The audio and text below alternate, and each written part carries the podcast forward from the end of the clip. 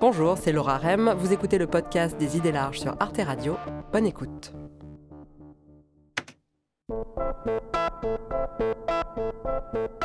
Je me demande parfois ce que je ferais si j'étais rentière. Si j'avais de l'argent qui tombait tous les mois, quoi qu'il arrive. Est-ce que je travaillerais quand même, ne serait-ce que par besoin de reconnaissance sociale, ou est-ce que j'en profiterais pour faire tout autre chose, voyager, lire, boire des cafés en terrasse?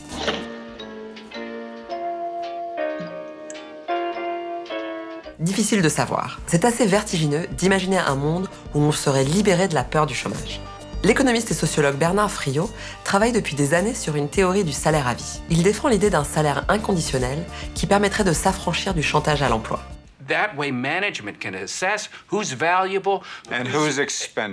Je me souviens de la claque que ça a été la toute première fois que j'ai rencontré ses travaux. C'était dans son livre Émanciper le travail. Son salaire à vie se veut très différent dans sa philosophie du revenu universel, qui lui ressemble a priori. Quelle différence entre le revenu universel et le salaire à vie? Les gens continueraient-ils à travailler s'ils n'y étaient pas obligés? Et si on était payé à ne rien faire?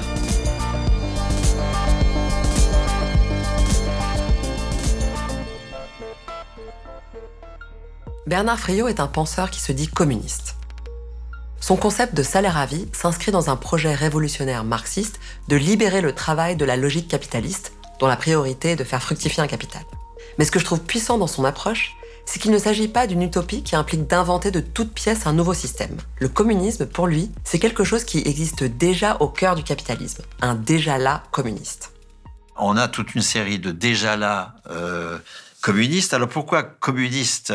Mais c'est parce que la logique de la valeur qui est mise en œuvre n'est pas la logique de mise en valeur du capital. L'activité de travail, l'activité reconnue comme productive, est au service de l'utilité sociale de ce qui est produit et non pas au service de la mise en valeur de capital.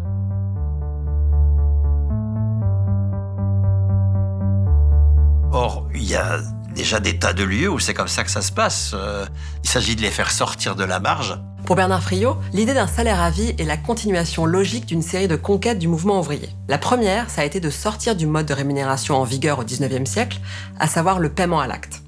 Le salaire euh, dans le capitalisme, euh, tel qu'on le trouve absolument triomphant au 19e siècle, est tel qu'il tente de se réimposer aujourd'hui, c'est du paiement à l'acte. Hein. Le paiement à l'acte, c'est le cœur du salaire capitaliste. Et c'est contre ça précisément que la CGT se construit euh, à partir de la fin du 19e siècle, euh, que son bras politique, à savoir la SFIO en 1905, qui devient le Parti communiste en 1920. Donc les institutions, aussi bien syndicales que politiques du mouvement ouvrier, sont à l'offensive euh, à la fin des années 80-90 du, 20 du 19e siècle, au début du 20e siècle, et ça aboutit en 1910 au Code du travail. Le paiement à l'acte ou à la tâche tente de se réimposer aujourd'hui avec le statut d'auto-entrepreneur indépendant payé à la facture.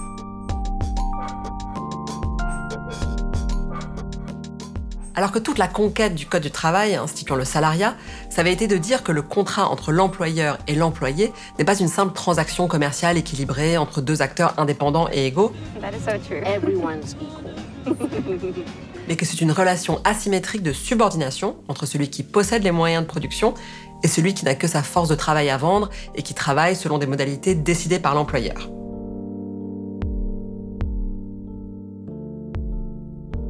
Et cette, euh, cette reconnaissance de la subordination euh, va permettre euh, la, la, conquête de droits importants en matière de durée du travail, de santé au travail, d'institution représentative du personnel, de, de, de, de, droits divers et variés. Et sur le salaire, le, le, fait que enfin les, capitalistes euh, ne puissent plus se, voiler derrière le droit commercial, qu'ils soient obligés d'être employeurs. Les employeurs vont apparaître pour ce qu'ils sont, c'est-à-dire des exploiteurs, et, en face d'eux, euh, des groupes sociaux qui étaient jusque-là complètement hétérogènes, les ouvriers, les employés, les ingénieurs, euh, des travailleurs indépendants mobilisés, etc.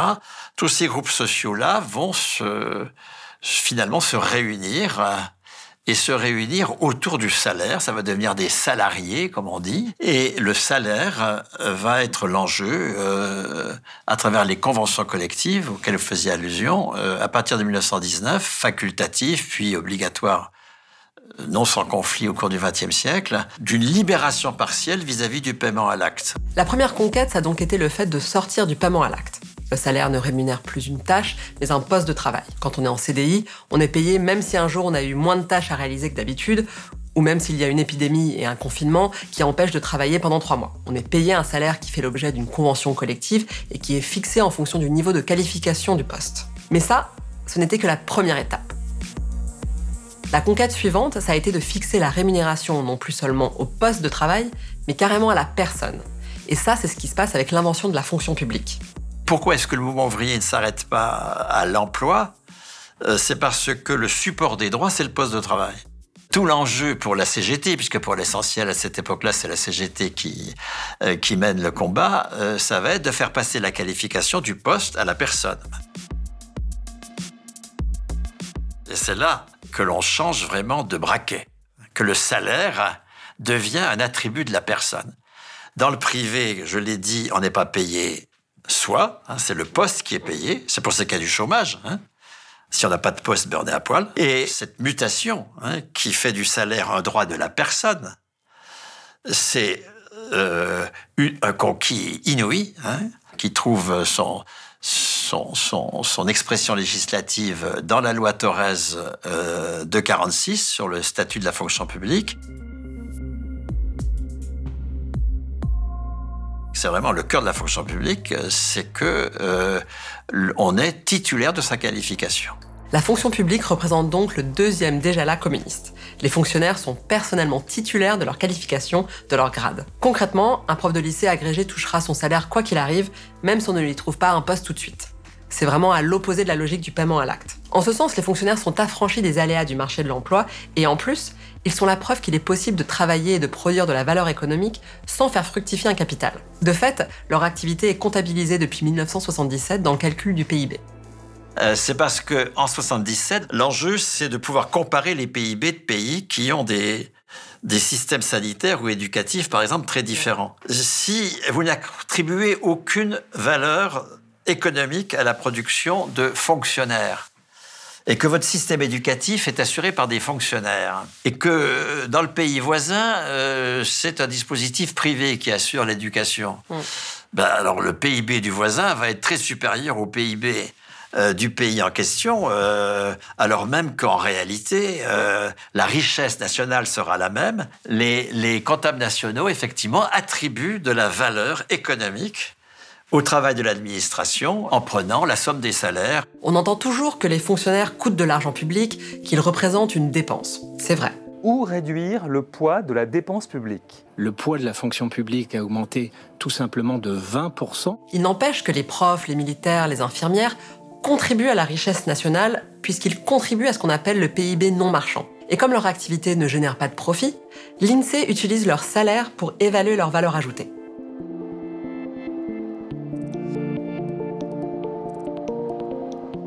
Mais d'après Bernard Friot, il y a encore un troisième déjà là émancipateur qui se donne à voir dans l'invention de la retraite, et surtout la retraite des fonctionnaires.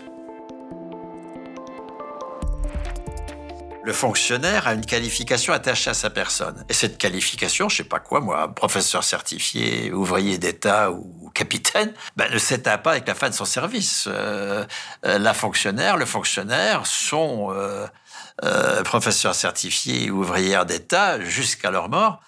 Et, du coup, la pension, c'est la poursuite du dernier salaire. C'est dans cette optique-là. Hein. D'ailleurs, dans la fonction publique d'État, il n'y a pas de caisse. Hein. C'est le Trésor public qui continue à payer les fonctionnaires retraités. Autrement dit, le salaire à la qualification personnelle à vie, il existe déjà pour les 2,5 millions de fonctionnaires d'État. Mais même plus largement, quand on y pense, tous ceux qui touchent aujourd'hui une retraite correcte font d'une certaine manière l'expérience d'un salaire à vie. Ils font l'expérience d'être payés sans avoir besoin de se vendre sur le marché du travail, sans avoir à obéir à un employeur. Alors ça peut sembler étrange de considérer que l'on verse un salaire à des retraités qui, par définition, ne travaillent plus, mais en fait pour Frio, même quand on n'est plus au travail, même quand une personne âgée est en EHPAD et ne peut plus avoir la moindre activité utile, Il considère que nous sommes tous fondamentalement des travailleurs, que c'est même ça qui fait la spécificité et la puissance de l'espèce humaine. Arrêtons-nous sur euh, cette conception-là parce que on peut dire qu'évidemment un fonctionnaire travaille, même s'il est libéré du marché du travail, etc. Mais autant le retraité, est-ce qu'on peut vraiment dire qu'il travaille, c'est un travailleur Il y a un âge où, les gens ne peuvent plus. Euh, oui, et alors, et pourquoi ne serait-il plus payé hein? Ah, il faut qu'il soit payé, mais on ne va pas dire qu'il travaille. Euh, alors, travailler, encore une fois. Le travail, euh, premièrement, c'est pas tout ce qu'on fait. Dans toute société, il y a du travail, c'est-à-dire une mobilisation spécifique euh, de l'activité, au-delà de la réaction ici et maintenant à mon environnement. L'activité, c'est ce par quoi je réagis ici et maintenant à mon environnement. Mhm euh, je sais pas, j'ai besoin de boire du café, pouf, me fait du café, en fait, etc. Bon, ça, c'est l'activité, c'est une réaction à mon environnement. Si nos sociétés, c'est simplement des réactions à l'environnement, nous ne serions pas l'espèce humaine nous serions une espèce animale. Euh, il y, a une création, la spécifique, une mobilisation spécifique de la science, de la technologie, de l'organisation, qui fait que nous, avons une responsabilité d'espèce humaine. Hein. Notre rapport réflexif au reste du vivant et à la nature est sans commune mesure avec quelque autre espèce que, vivante que ce soit, sans commune mesure. Et donc, un travailleur, mm. c'est pas celui qui est au travail, c'est celui qui est en permanence comme citoyen en responsabilité du travail. On peut être en permanence en responsabilité vis-à-vis du travail, sans être en permanence au travail. C'est deux choses complètement différentes. Si le travail est le propre de l'être humain, l'objectif de Frio, ce n'est donc pas de libérer l'homme du travail, ça n'aurait pas de sens, mais de libérer le travail du carcan capitaliste de l'emploi. Et les fonctionnaires et les retraités incarnent potentiellement une amorce de cette libération. Mais pour Frio, il y a un quatrième déjà là émancipateur qui se niche dans nos institutions, c'est la cotisation. Alors les cotisations, c'est ce qu'on appelle souvent les charges sociales. Mais pour Frio, il s'agit surtout d'une part de nos salaires, la part socialisée de nos salaires, celle qui ne va pas directement dans la poche du salarié, mais qui sert à financer, via la sécurité sociale, ceux qui ne sont pas au travail, à savoir les malades, les chômeurs et les retraités. De loin, on peut se dire que la cotisation, c'est grosso modo comme l'impôt. Tout ça, ce sont des prélèvements qui permettent de faire marcher les services publics et de financer la solidarité. Mais ce que j'ai découvert avec Bernard Friot, c'est que la cotisation est un mécanisme beaucoup plus radical que l'impôt. Alors, la valeur ajoutée se partage entre salaire et profit.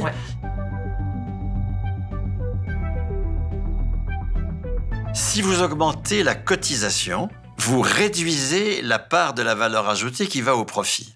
En quoi cette technologie-là est supérieure à l'impôt? Euh, C'est que l'impôt, lui, il corrige après coup la répartition, comme on dit, la répartition primaire entre salaire et profit. Supposez que vous avez une, production, une valeur ajoutée de 100 et que cette valeur ajoutée de 100, ce soit 50-50. 50 au salaire direct, 50 au profit. Eh bien, euh, vous pouvez taxer les profits de sorte que 10 points euh, aillent à des prestations sociales, disons.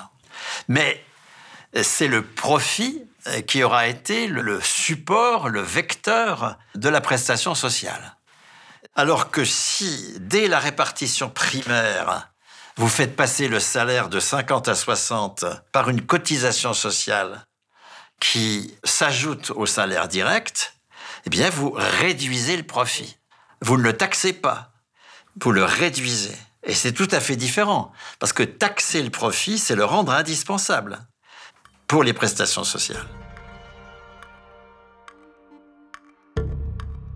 L'impôt légitime la répartition en la corrigeant, alors que la cotisation modifie dans le sens du salaire la répartition. Donc c'est sa supériorité incontestable. Et, il faut en permanence le redire ça, parce que vous avez aujourd'hui à gauche quand même une, euh, une addiction à l'impôt hein, euh, qui n'est pas consciente du fait que imposer le capital, c'est le légitimer.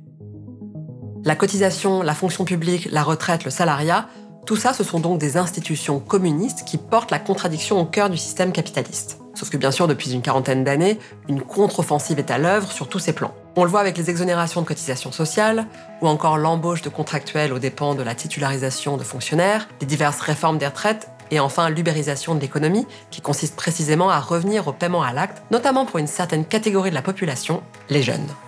Jusqu'au milieu des années 70, être jeune n'a aucune incidence sur le marché du travail, absolument aucune. De 45 euh, à 75, on assiste à une hausse du salaire d'embauche. Et avec cette hausse du salaire d'embauche, euh, des enfants d'ouvriers entrent sur le marché du travail euh, avec un salaire qui n'est pas très différent de celui de leurs parents. Alors à partir de 77, le salaire d'embauche euh, ne va plus progresser du tout. Tous les pays européens ont entrepris, dans les années 70, une politique d'arrêt de la hausse des salaires. Mais en France, ça s'est fait par l'interruption de la hausse du salaire d'embauche. On n'est plus embauché à la qualification de la convention collective. Euh, on va inventer cette période funeste de l'insertion on va dire qu'il faut que les jeunes s'insèrent, un truc qui paraît absolument normal aujourd'hui, alors c'est une invention diabolique, ça s'est fait comme ça. Et pour cela, il a fallu inventer de toutes pièces une catégorie sociale qui s'appelle la jeunesse. Quand on est jeune, on a du souffle. Quand on est jeune, on s'accroche. Quand on est jeune, on est plein d'énergie. Mais sans emploi, cette énergie tourne en rond.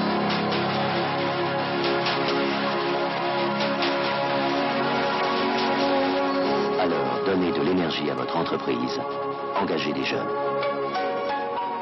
Alors la jeunesse, une caractéristique biographique, etc. Mais sur le marché du travail, elle n'existait pas jusque-là. Ça va devenir une, une catégorie administrative. Hein. Alors à partir de 77, c'est pour les jeunes en échec scolaire au départ. Euh, on va inventer les missions locales, etc., etc. Des jeunes assez jeunes, 16-18 ans, enfin, etc. Et puis progressivement, euh, on va arriver à des jeunes à bac plus 2. Prenons les emplois jeunes, c'est des jeunes à bac plus 2 euh, qui sont condamnés au SMIC pendant 5 ans. Et on peut contracter un emploi jeune à la veille de ses 30 ans. C'est-à-dire que là, la jeunesse, c'est jusqu'à 35 ans. Hein.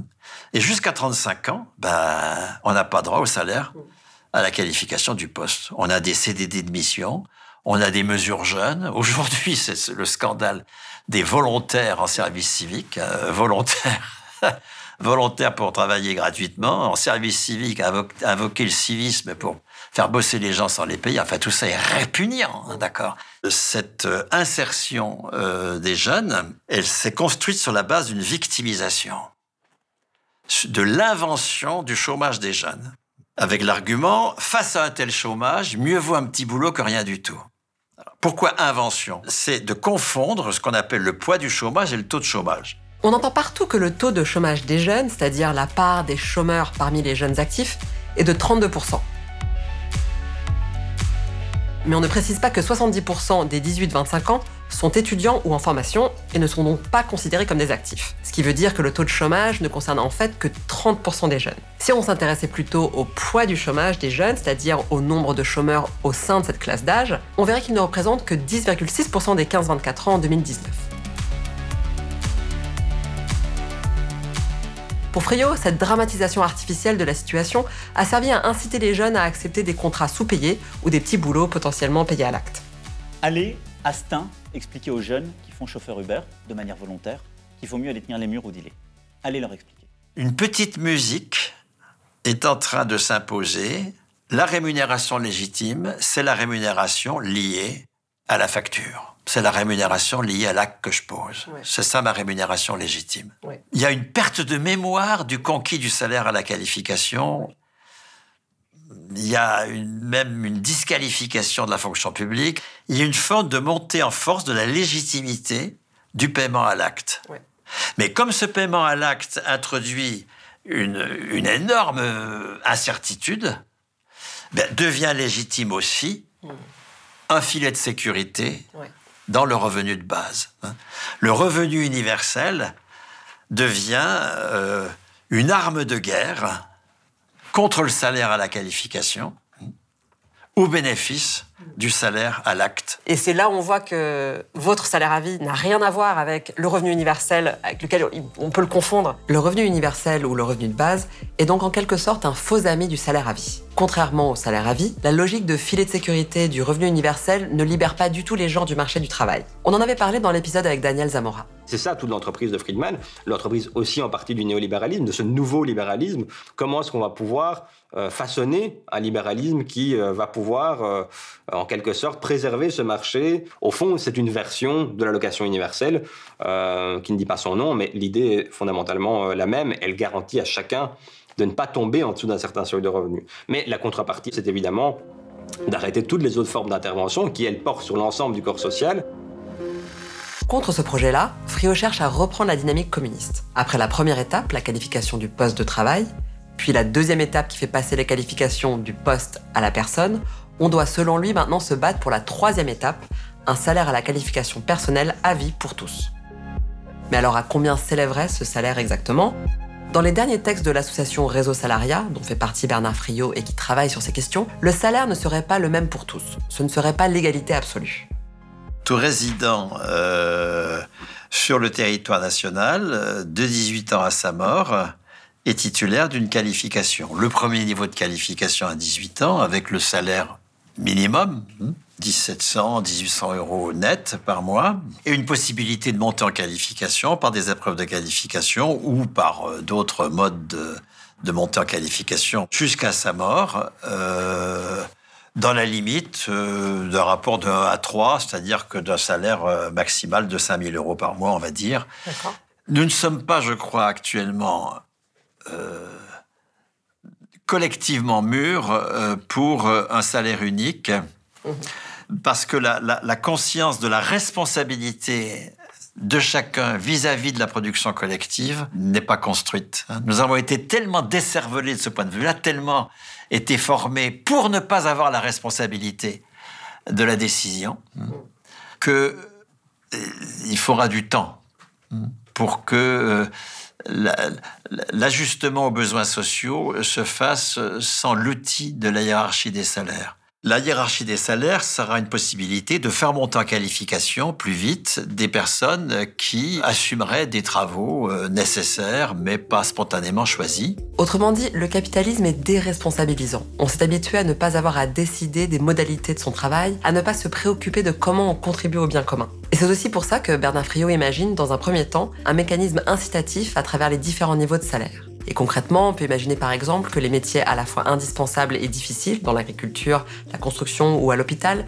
seraient les mieux payés. Alors bien sûr, le fait de recevoir automatiquement un salaire tous les mois a plein d'avantages. On peut se permettre de prendre du temps hors activité professionnelle pour s'occuper de ses enfants, pour voyager, pour apprendre un nouveau métier. Mais justement, est-ce que ce n'est pas aussi ça le risque? Est-ce que les gens ne risquent pas de ne plus travailler du tout? Même les défenseurs du revenu universel entendent souvent cette objection, c'est celle de mais les gens vont se tourner les pouces, ils vont rien faire. Euh, qu'est-ce que vous répondez à, ça? Bah, c'est la question que les esclavagistes posaient, sudistes ou nordistes, euh, pendant la guerre de sécession. Mais, enfin, si on n'a plus d'esclaves, ils foutront rien. Ah je, ne connais personne. Et ça, il faut vraiment insister par, rapport à cette, euh, à cette rengaine. Oui, mais si tout le monde est payé, personne ne foutra plus rien, etc. Je, ne connais personne qui, qui soit qu'il soit candidat euh, à ne rien faire. Euh. évidemment, si on décide pas ne rien faire, c'est une façon de résister à cette subordination. Dès lors que nous décidons au travail, il y a une aspiration à la contribution au bien commun, hein, au service de l'utilité sociale. Ce qu'il faut comprendre avec le salaire à vie, c'est que contrairement au projet de revenu universel, il ne s'inscrit pas dans une réflexion autour des besoins. On ne cherche pas à évaluer le montant dont les gens auraient besoin pour vivre décemment et à y répondre par un revenu. Pour Bernard Friot, le salaire représente plutôt l'affirmation d'un droit politique du citoyen en tant qu'il a la capacité et la responsabilité de contribuer au travail productif. Cette citoyenneté, euh, cette citoyenneté enrichie, euh, c'est pas un supplément d'âme. J'insiste vraiment sur l'urgence d'enrichir la citoyenneté. Vous avez aujourd'hui la moitié des jeunes qui ne votent plus, vous avez la moitié des catégories populaires qui ne votent plus. Il faut enrichir la citoyenneté de la souveraineté sur le travail la, citoyenneté bourgeoise, telle qu'elle a été construite depuis, la Révolution française, exclut le travail de la chose publique. La politique s'arrête aux portes des entreprises, s'arrête aux portes des banques quand elle crée la monnaie. Il est vraiment fondamental que le travail devienne le cœur de la politique et donc être citoyen c'est être responsable du travail et donc que l'on enrichisse la citoyenneté de tout cela. Ça change complètement le sens du salaire, hein, qui devient un attribut de la personne comme expression de sa responsabilité sur le travail. La notion de salaire à vie consacre l'idée que nous sommes fondamentalement des travailleurs, même quand on ne travaille pas, même quand on ne fait rien du tout. Le salaire à vie de Bernard Friot n'est plus pensé comme le résultat ni la contrepartie d'une tâche réalisée. Toute sa démarche consiste en effet à s'émanciper complètement du paiement à l'acte, de rompre avec la conception capitaliste du travail qui valorise uniquement les activités faisant fructifier un capital dans le cadre d'un emploi. Avec lui, le salaire change de sens et devient un droit politique de tout citoyen. Merci d'avoir écouté le podcast des idées larges. Pour découvrir d'autres épisodes, rendez-vous sur toutes les plateformes de podcast ou sur arteradio.com. Et pour regarder l'émission originale, retrouvez-nous sur arte.tv ou abonnez-vous à la chaîne YouTube. À bientôt!